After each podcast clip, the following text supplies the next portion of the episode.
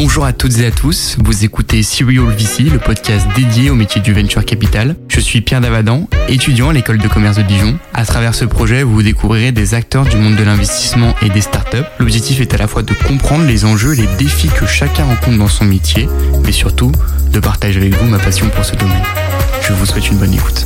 Bonjour Christopher Chuffard, merci d'avoir accepté mon invitation pour euh, ce nouvel épisode de Serial VC. Je suis très heureux de t'accueillir puisque tu es le premier invité basé à l'étranger, euh, certes pas très loin en Suisse, mais je souhaitais le souligner et je vais te laisser te présenter à nos auditeurs. Salut Pierre, merci de ton invitation. Donc oui, moi c'est Christopher, je, je, je, viens de Suisse, de Suisse romande pour être précis. J'ai grandi à, Lausanne et j'ai quitté assez vite euh, la Suisse. Je suis parti à Londres pour mes études. J'ai fait un bachelor et un master en finance à, la London Business School.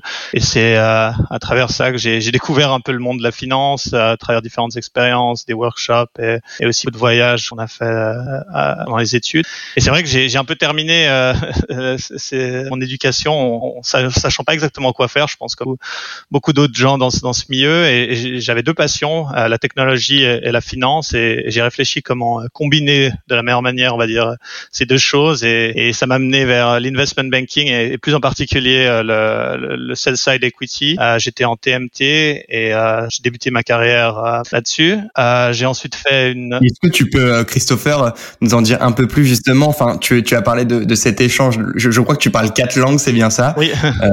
plusieurs langues, ce qui est très fort.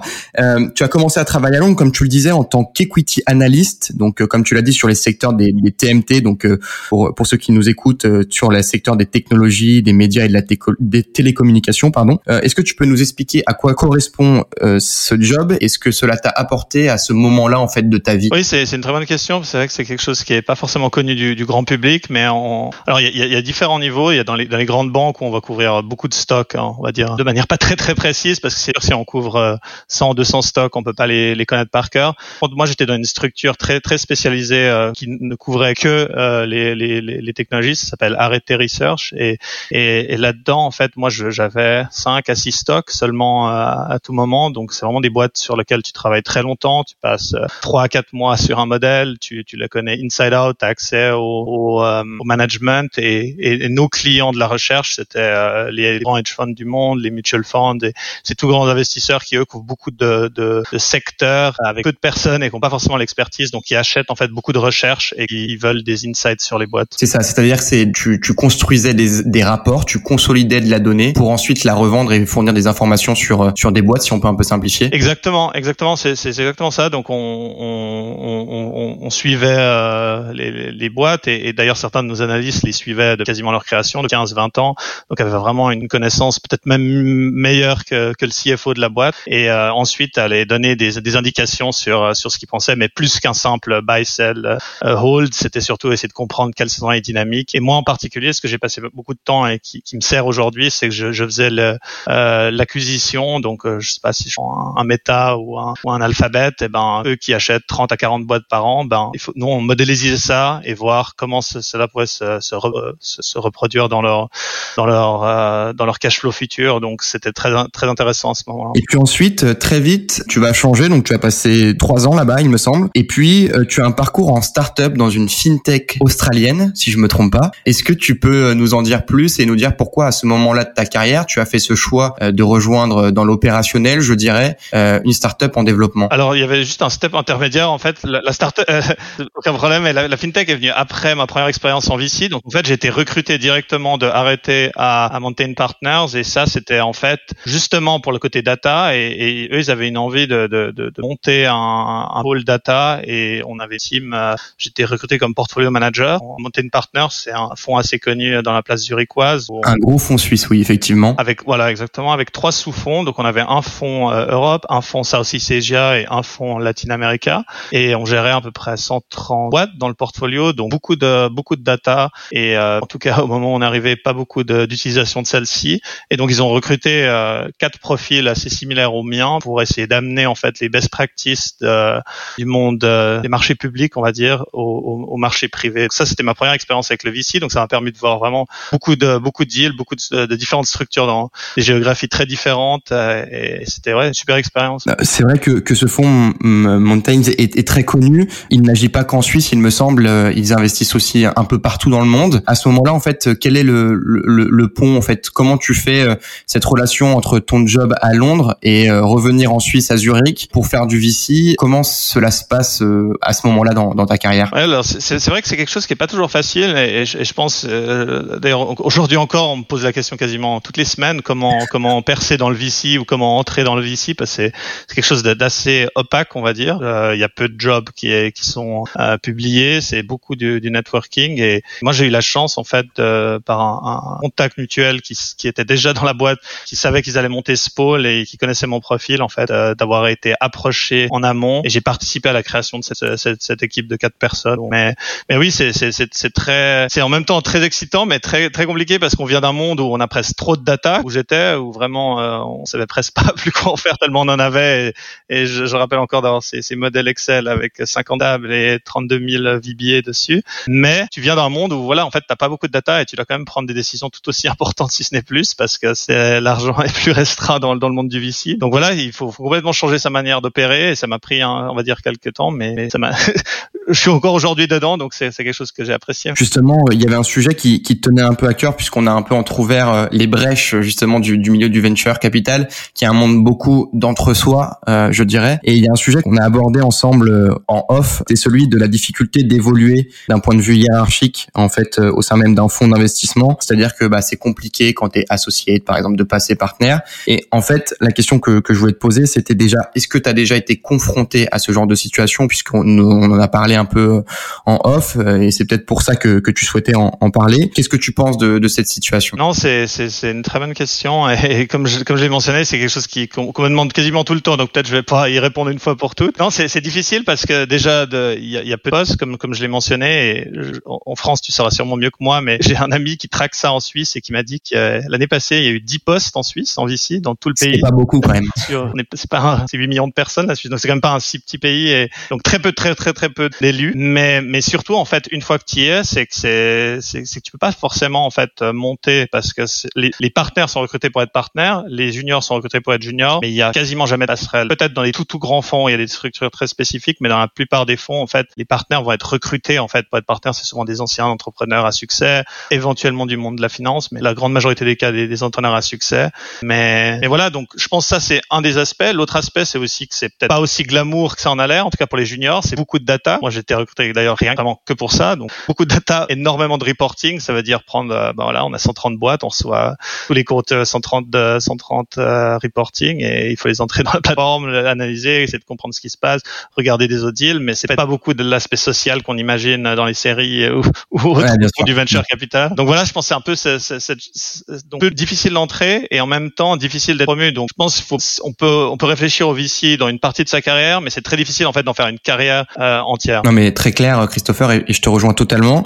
Et comme tu l'as dit, je, je pense qu'en fait les missions sont tellement différentes entre un junior et un partenaire que finalement il n'y a pas de, de, chemin perpétuel où on acquiert à chaque fois des nouvelles compétences puisque en fait on passe du tout au tout d'un poste à l'autre. Et je pense que réside là aussi la difficulté euh, euh, d'être promu. On l'est aussi beaucoup avec le track record que, que l'on va produire sur sur plusieurs années beaucoup par euh, de la cooptation de personnes qui pourront à un poste une fois que ce, ce dernier se libère être recrutés par un chasseur de tête et, et, pas avec des, des, des, ouvertures de postes qui sont publiées à, à gogo je dirais sur sur LinkedIn donc euh, très très clair sur sur ce point-là.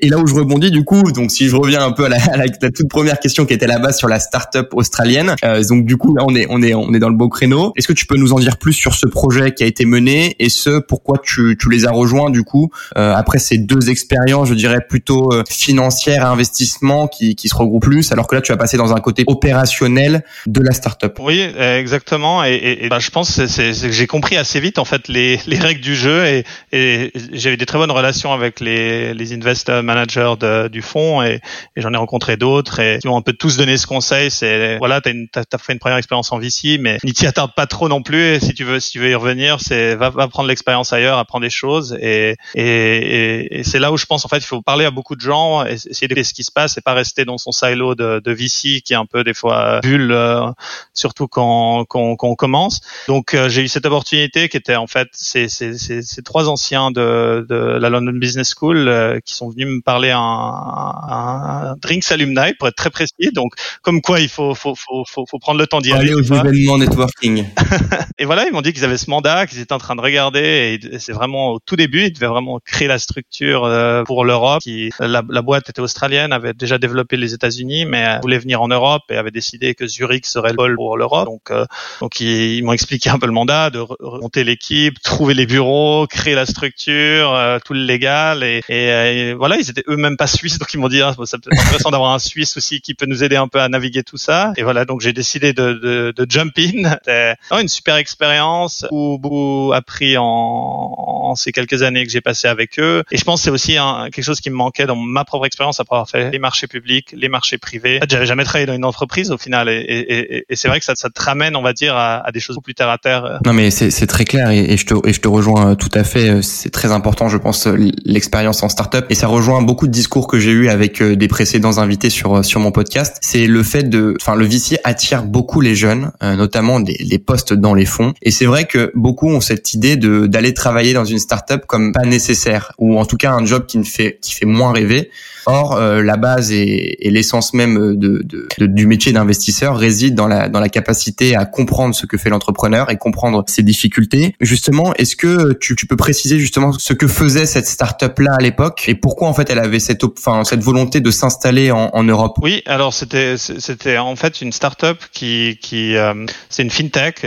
C'est aussi un peu mon premier première expérience purement dans une fintech et qui qui avait en fait qui crée des insights pour euh, les, les les, RM, donc les relationship managers dans, en, dans la partie commerciale d'une banque. D'accord. Les, on va dire les clients qui étaient juste en dessous de l'IB, ça veut dire que les, les, les, entreprises qui font un revenu, on va dire en 200 millions et 1 milliard, qui ont des besoins en fait euh, financiers assez complexes déjà euh, à tous les niveaux, que ce soit le financement de euh, working capital, inventaire, euh, et, etc. Mais qui n'ont pas en fait encore l'accès, parce qu'ils n'ont pas la taille à, une team dédiée en, en, en, en IB. Donc la, la plateforme était en en, quelque sorte euh, automatiser certains de ces, ces, ces procès pour euh, pour donner en fait un relationship manager, euh, je sais pas chez vous ça serait à la, Société Générale qui couvre beaucoup de clients, qui a pas forcément euh, qui, qui, va couvrir plusieurs clients de cette taille, qui les connaît pas par cœur, mais en fait ça va les aider à, à, à, à pouvoir traquer sur quel produit il peut les les aider et donc s'ils vendent pour une banque. Donc nos clients étaient les tier 1 et tier 2 banks et c'était aussi ma première expérience d'ailleurs pour une fois qu'on a créé la boîte d'aller chercher nos premiers clients en Europe et notamment moi j'ai signé Deutsche Bank qui était et, de voir en fait les processus en fait pour entrer euh, dans une, une, banque comme ça où il y a 12 000 levels à passer pour pouvoir euh, être implémenté.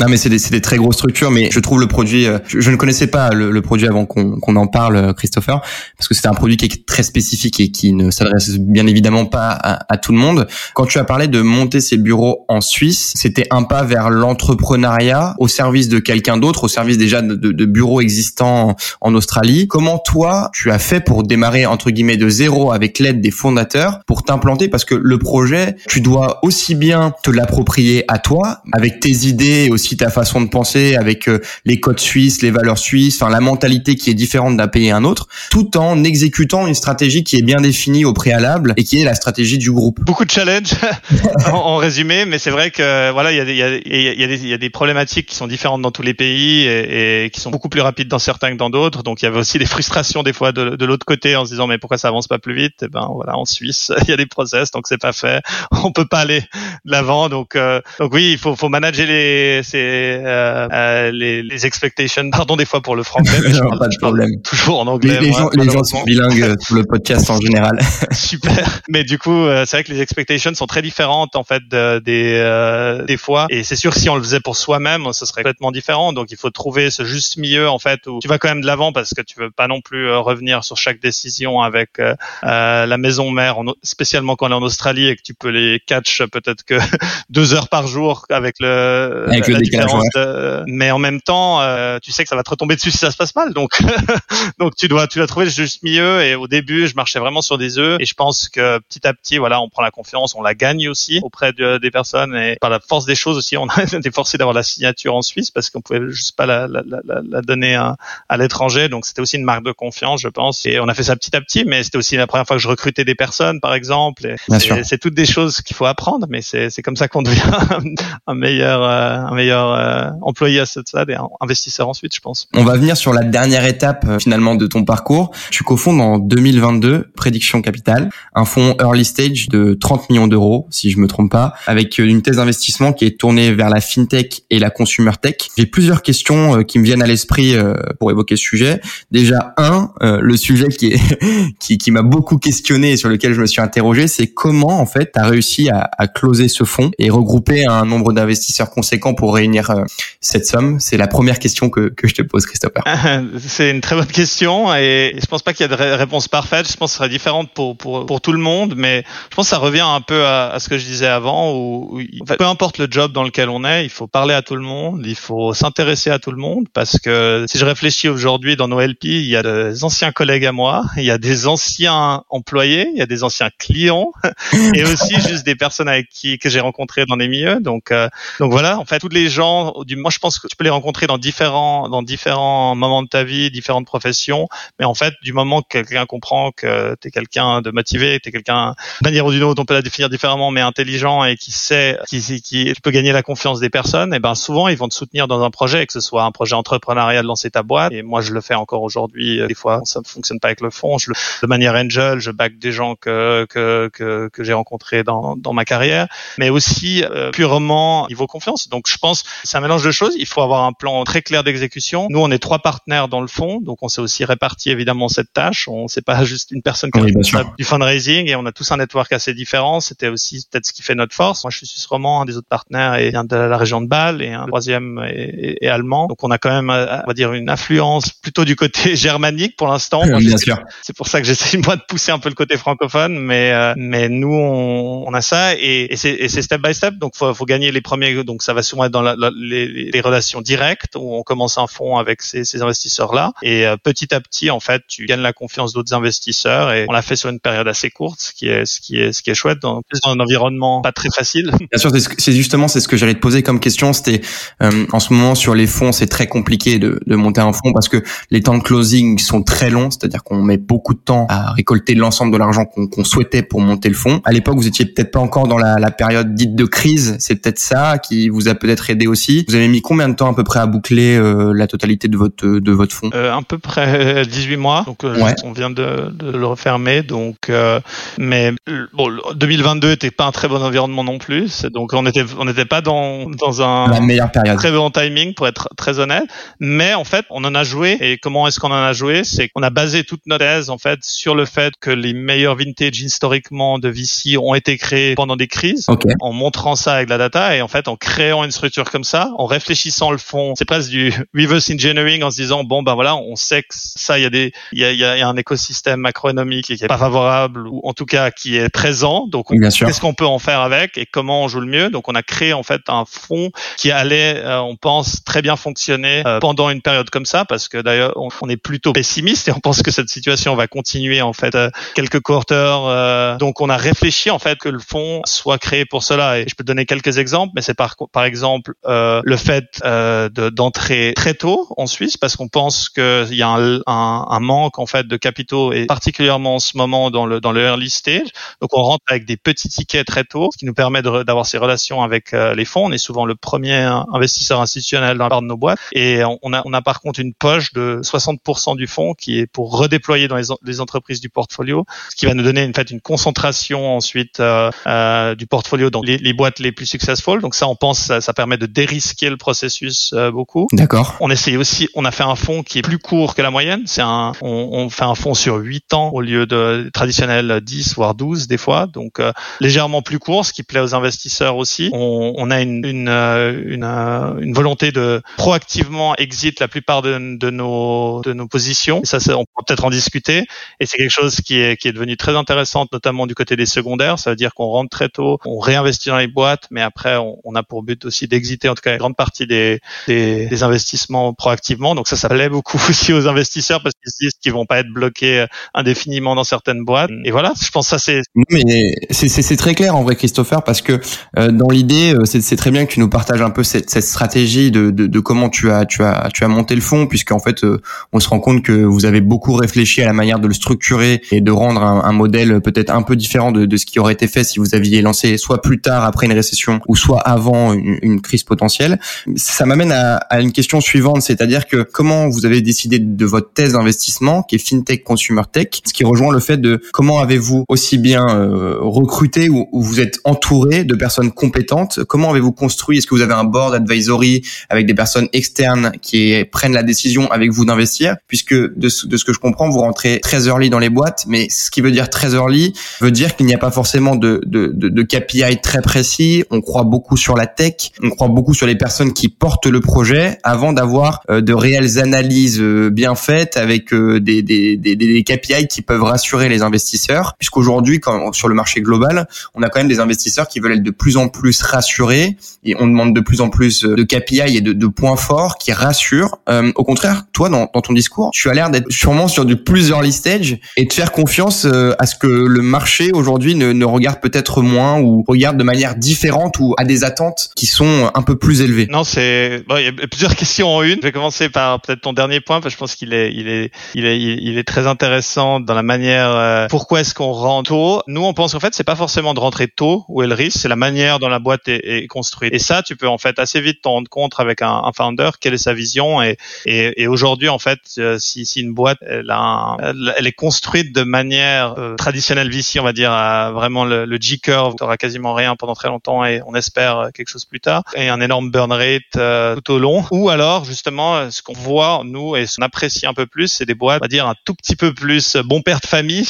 comme on dirait en français où, en fait il y a, y a quand même en fait une vision plus courte. Ça veut dire peut-être dans les deux allez on va dire trois premières années à essayer de, de, d'atteindre une profitabilité. Ce qui veut d'ailleurs pas forcément dire qu'il y aura plus besoin de lever mais au contraire en fait que l'argent levé sera juste pour accélérer la croissance de l'entreprise et pas juste en fait pour la faire survivre comme beaucoup de boîtes qui, qui brûlent leur argent euh, beaucoup trop vite et pas forcément pour des choses qui amènent de la valeur. Donc en fait, nous, même si on rentre très tôt, on va être très très, euh, on va passer beaucoup de temps avec les founders pour comprendre comment eux-mêmes voient la, euh, leur boîte grandir. Et si ça c'est pas aligné avec nous, en fait, on va, on va souvent ne pas investir.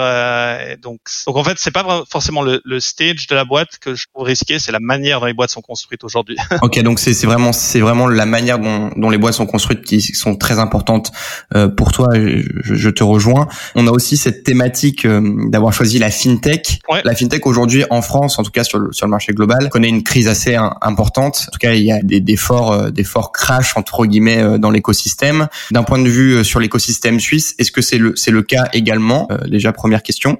deuxième question, est-ce que ça n'a pas refroidi les investisseurs? Bah, À mon avis non, puisque tu as réussi à closer le fond. Mais comment as-tu défendu ta paroisse entre guillemets en voulant dire que de promouvoir la fintech alors que on était sur un des marchés, je dirais, qui était en forte euh, récession. C'est sûr c'est peut-être un peu contre-intuitif et bah, j'en profitais pour répondre aussi à ta question d'avant sur pourquoi on a choisi ces thématiques. Je pense qu'il y, y, a une mélange de deux choses. évidemment, on doit avoir l'opportunité et je pense le, le marché suisse historiquement est quand même une place financière euh, très importante mondiale de la finance et à, à beaucoup de niveaux, que ce soit en, en, banque privée et ce qui en découle beaucoup d'opportunités par exemple dans le wealth tech qui est quelque chose qui est très très très suisse ou bien par exemple euh, la région de Zug qui s'est développée comme la crypto vallée avec beaucoup de boîtes dans les cryptos comme le nom l'indique mais aussi en fait dans la blockchain plus généralement où il y a des choses quand même, on va dire peut-être un petit peu moins risquées.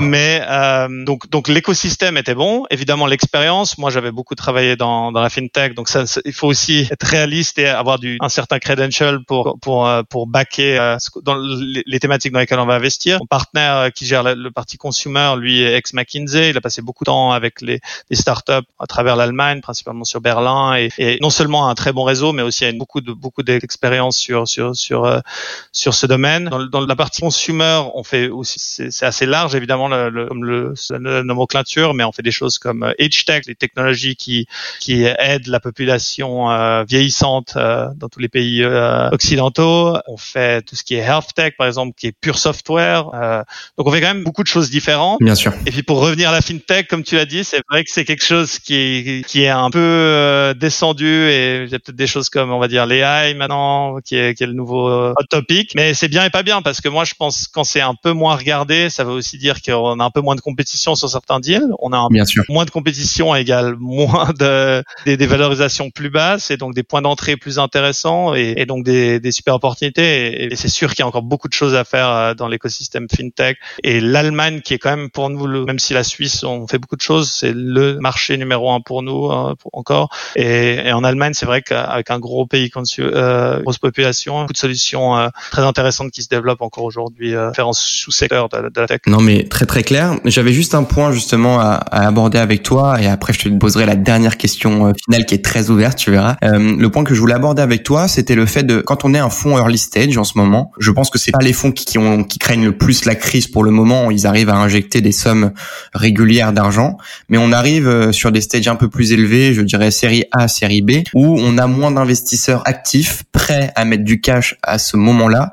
Est-ce que toi, en tant que founder d'un fonds early stage, tu as peur euh, de financer des startups et de ne pas trouver d'investisseurs sur les stages un peu plus élevés? Très, non, très bonne question. Et je pense ça, ça, ça revient aussi un peu à comment nous on voit les, la construction des boîtes. Quand je te disais que moi je veux voir une boîte qui se construit de manière euh, très saine, et eh ben ça passe par la, la, valorisation. Ça veut dire aussi commencer avec des, des rounds plus bas pour que la prise de valeur puisse être faite en fait à travers les rounds et, vraiment créer cette equity story qui en fait n'existe plus dans beaucoup de boîtes qui ont été levées, euh, on va dire dans les age 20, 21, euh, où il y avait euh, voilà des séries A, des boîtes qui avaient à peine des revenus qui, qui tradaient à 100 millions de valorisation en fintech et, et après voilà comment tu vas lever ton prochain round, quasiment impossible où tu vois ce qui est en train de se passer aujourd'hui, des, des, des rounds qui se disent 40 à 50 voire plus pour cent et, tout le monde est perdant dans l'histoire. Donc en fait nous des fois aussi on a des, des founders qui viennent nous parler et qui, qui ont encore un peu, qui ont, peut-être trop lu des articles de presse ou autre chose de cette époque et viennent avec des, des attentes, on va dire, euh, démesurées. Puis nous, on prend du temps, on leur explique euh, peut-être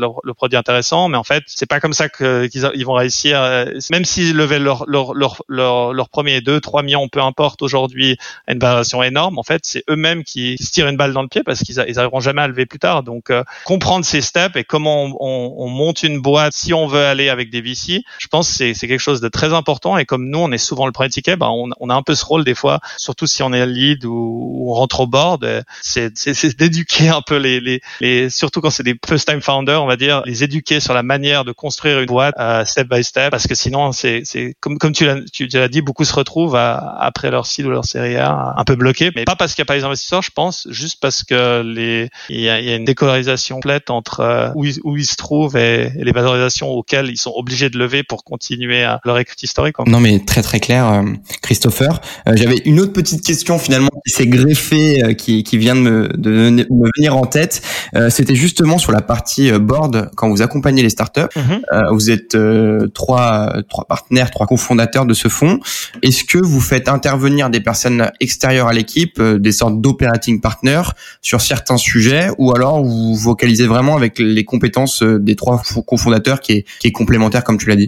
oui, alors alors c'est il y a deux, deux choses. On utilise beaucoup en fait d'external parce qu'on est une petite équipe, voilà, trois partenaires, un analyste. On a pas plus simple que ça, pas plus compliqué que ça. On a une, un, Excel sheet où je pense il y a une centaine de personnes. Euh, ça va des partenaires McKinsey que, que mon, collègue euh, avait très experts dans un domaine, à, à, des gens moi dans la banque ou autre. Tous des gens en fait qu'on trouve très experts avec plein de filtres. Et en fait, quand je veux, euh, quand je regarde une boîte dans un sous-domaine, je peux très vite trouver deux trois personnes experts là-dedans. Et, et, on, et on est très ouvert à leur parler. On, on essaie de, le, de comprendre et, de prendre peut-être une à deux heures de leur temps pour, pour avoir leur avis sur une boîte. Et notamment sur la partie tech qui on est les trois pas des tech background donc ça on externalise quasiment chaque fois en fait notre tech Didi. Donc euh, que ce soit la revue du code ou juste plus généralement tu vois. Comme je te parlais pour pour une boîte moi c'est très important aussi qu'en fait le, notre euh, tech Didi en fait va parler va, va parler avec le, le CTO et essayer de comprendre comment lui-même va monter sa team tech en tout cas sa vision. Et, et c'est souvent là en fait où il y a le plus gros problème parce que c'est des gens qui n'ont pas forcément ce, ce skills ou,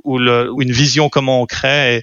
Et, c'est génial d'être un super codeur euh, dans son dans sa chambre, mais c'est autre chose de gérer une team de 15, 20, 20 codeurs. Et, donc voilà. Donc oui, pour faire très court, on fait appel. On est très très humble là-dessus. Dès qu'on sait pas quelque chose, on, fait appel à, des experts dans leur domaine et puis on, on essaie de se rassurer le plus possible sur, sur nos tests d'investissement. Non, bah très clair, euh, Christopher. Merci beaucoup pour cet élément de réponse. Je vais te laisser le mot de la fin. Alors le mot de la fin, il est très très large. En fait, euh, c'est une actu que tu as vu euh, passer, euh, que tu juges pertinente à donner à nos auditeurs Ce qu'on peut te souhaiter avec euh, ton fonds Prediction Capital pour les années à venir, c'est un hobby que tu as en dehors du VC, même si ça doit prendre une partie de ton temps. en fait, un élément que tu as envie de, de, partager avec nos auditeurs, Christopher. Eh, ma question que je te posais, c'est de comprendre qui étaient tes auditeurs pour donner un quelque chose de, de, plus intéressant possible. Mais, mais, mais je vais peut-être m'adresser aux, aux, founders parce que je pense que c'est ce qui est le plus important et, et ceux qui, qui, qui créent euh, toute l'opportunité euh, du marché. Donc,